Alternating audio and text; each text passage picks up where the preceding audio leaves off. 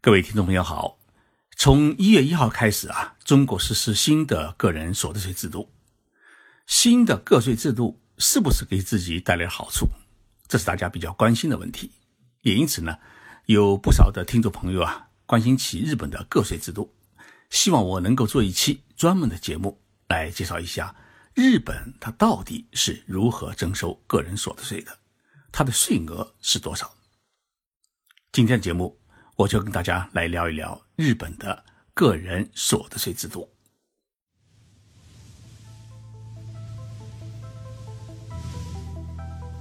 任你波涛汹涌，我自静静到来。静说日本，冷静才能说出真相。我是徐宁波，在东京给各位讲述日本故事。日本的个人所得税的征收范围不只是。征收个人工资部分，还包括其他的个人收入，包括利息所得、分红所得、不动产所得、呃工资所得、退职所得、事业所得、暂让所得、善邻所得、临时所得，还有其他所得。举一个例子呢，比如像我，我的个人收入当中啊，除了每个月的工资之外呢，还有一些额外的收入，比如说我出书的版税收入。我讲演的讲演收入，我一些报刊杂志写稿的稿费收入，都必须计入我的个人的收入当中。如果我炒股、投资、房屋出租等的收入呢，也必须计入到个人的收入当中去。所以，个人所得税的征收范围是按照年度的总收入来计算的，而不只是单纯的工资收入。也就是说，副业收入也必须计入。不然就是偷逃税。由于大部分企业还有政府机关到目前为止还是禁止员工从事副业，因此呢，日本的一般的工薪阶层他是很少有副业收入，不可能下了班以后啊去马路边摆个摊儿开个小酒馆或者去开一家网店。在日本，开网店也要纳税，包括消费税和个人所得税，所以个人所得税的征收范围。对绝大部分的工薪阶层来说，就是自己的工资的收入部分。但是，日本的个人所得税它征收制度实际上不是按照你的个人总收入来征收的，所得税的征收点也就是征收范围是扣除了你依据税法可以扣除的部分，剩下的钱才是征税的对象金额。那么，日本的个人收入当中，有哪些项目是可以避开征税范围的呢？按照日本的税法，有十四个项目呢是可以扣除的，可以不用交纳个人所得税。那这十四个扣除项目，也就是他不用交税的免税范围的项目呢，是哪一些呢？第一是基础扣除，也就是说，不管你一年的收入多少，三十八万日元的收入是属于人人有份的扣除对象。第二，社会保障费的扣除，你自己也包括你家庭全部成员，一年当中交纳的全部的社保费用都属于可免交的个人所得税的范围。第三是配偶扣除，抚养的配偶啊，不管是妻子还是丈夫，他的年收入是在一百五十万日元以下，也就是相当于九万三千块人民币的。可以扣除三十八万日元。比如，一位家庭主妇，她不工作，没有收入，或者她只是打一点零工，每月的收入她不到十二万日元，也就是说不到七千五百块人民币。那么，她的丈夫的年收入当中可以扣除三十八万日元，是免交所得税。第四呢是配偶特别扣除。什么叫特别扣除呢？就是说，如果你的配偶有工作。但他的年收入呢，只有一百五十万日元到两百零一万日元，也就是说，在十二万人民币以下，也可以扣除三万到三十六万日元不等的收入。第五呢是抚养对象的扣除。日本税法当中规定，抚养对象呢所指的不只是妻子、儿女和父母，还包括直系和旁系的亲属，也就是说，兄弟姐妹都可以列入抚养的对象范围。当然也要看抚养对象的收入情况。那么这个项目的扣除金额有四个分类。第一呢，是孩子的年龄是在十六岁以上的，是扣除三十八万日元；年龄在十九到二十二岁之间的，也就是读大学的孩子，他可以扣除六十三万日元；与自己同居的七十岁以上的亲属，包括自己的父母和岳父岳母，可以扣除五十八万日元；不是同居的，就像我们这种在日本工作的外国人。父母在中国国内生活，没有和自己同居在一起，也可以扣除四十八万日元。第六呢是勤劳学生扣除，这项目呢是针对勤工俭学的学生，也就是说，如果孩子在高中开始读书之余呢，自己还去打工，只要他的年收入是在一百三十万日元以下，大约是八万块人民币以下，那么他的父亲的年收入当中还可以扣除。二十七万日元，理论上来说，孩子勤工俭学是增加了家里的收入，不应该列入免税的范围。但是呢，日本政府显然是为了鼓励年轻人去勤工俭学，培养自己勤劳的品德与减轻父母经济负担是一种责任感。因此呢，只要家里有孩子勤工俭学打零工，在父母的收入当中也可以扣除呢一部分纳税额。第七，生命保险费的扣除。如果你加入了生命保险或者护理医疗保险、个人养老保险的，最多呢可以减免十二万日元的纳税额。第八，医疗费的扣除，如果一年的医疗费超过了十万日元，也就是六千块人民币，那么医疗费可以扣除一部分。这个计算方式是医疗费减去一年的所得收入乘以百分之五。第九是损失。扣除，如果你遭遇了天灾人祸，那么你损失的部分可以减免。比如说遇到了地震、海啸，还遇到了交通事故等等。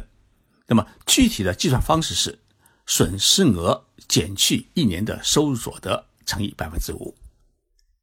第十是地震保险费的扣除，凡是加入了家庭财产地震保险，一年可以减免五万日元的保险费。第十一，夫妻一方去世或者离婚的可以扣除。如果你离婚或者夫妻一方死亡，一般可以减免二十七万日元，最多可以减免三十五万日元。第十二，小企业退休保险金的扣除。凡是加入小企业退休保险的人，他所交纳的退休保险金是全额扣除。第十三。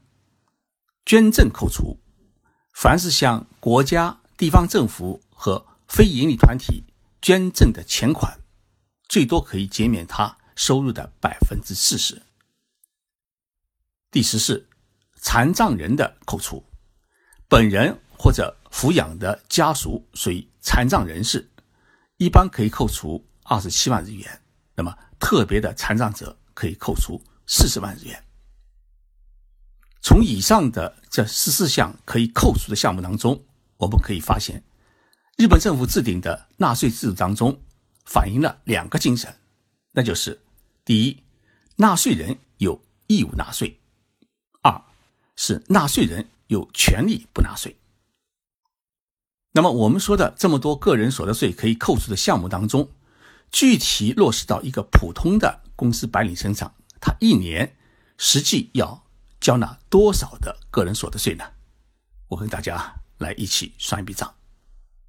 譬如，我们中国留学生在日本大学毕业以后参加工作，他一年工资加上奖金收入是三百万日元。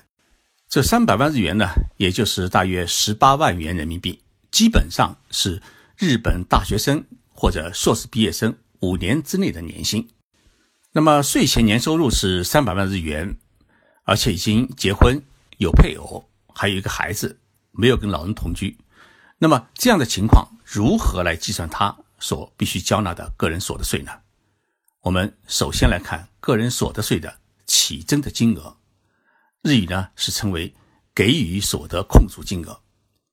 一个人的收入啊，并不是征收个人所得税的全部金额。日本的个人所得税征税的起征金额。是根据你的收入多少来设定的，不是一刀切。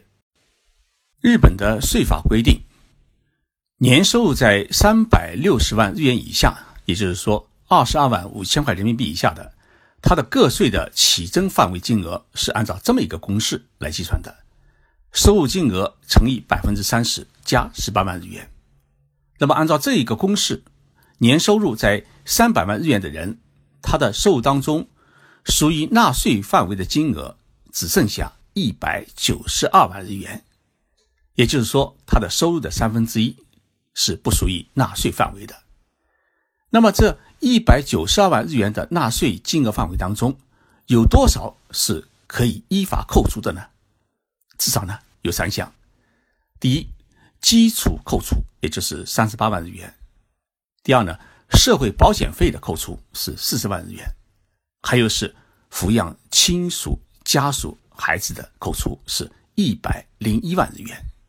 也就是说，单是这三项内容就可减免一百七十九万日元。那么这样一来的话呢，他的实际纳税范围金额只剩下十三万日元。十三万日元的个人所得税税额是一万三千日元，再加上必须缴纳的东日本大地震复兴特别所得税百分之二点一，三百万年收入的一名公司员工，他实际交纳的个人所得税只有。一万三千两百七十三日元，相当于八百三十元人民币。按照中国的概念，也就是说，一个人他的年收入是十八万八千元人民币，结了婚有一个孩子，他一年所交的个人所得税只需要八百三十块人民币。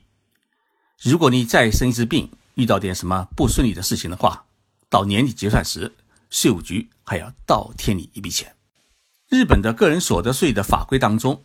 并没有专门针对高收入人群的定义，也没有采取一刀切的税率，而是采用了较为合理的累进税率制度。根据日本现行的个人所得税法，纳税范围金额在一百九十五万日元，也就是大约是十二万六千块人民币的部分，它的个人所得税的税率是百分之五；一百九十万到三百三十万日元的部分，税率为百分之十。